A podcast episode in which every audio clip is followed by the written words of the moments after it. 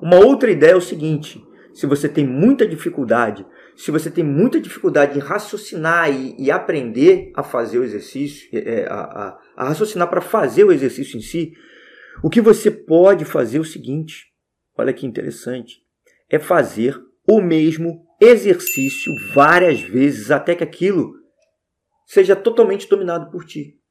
Então o que acontece? Você vai simplesmente pegar o raciocínio de outra pessoa que fez por você. Isso também pode ser feito. Eu sei que eu já falei antes que isso não é o ideal e realmente eu acredito que não seja o ideal. Mas, se a dificuldade for maior, é melhor feito do que perfeito, concorda comigo? É melhor você estudar assim do que simplesmente ficar patinando e não sair do lugar.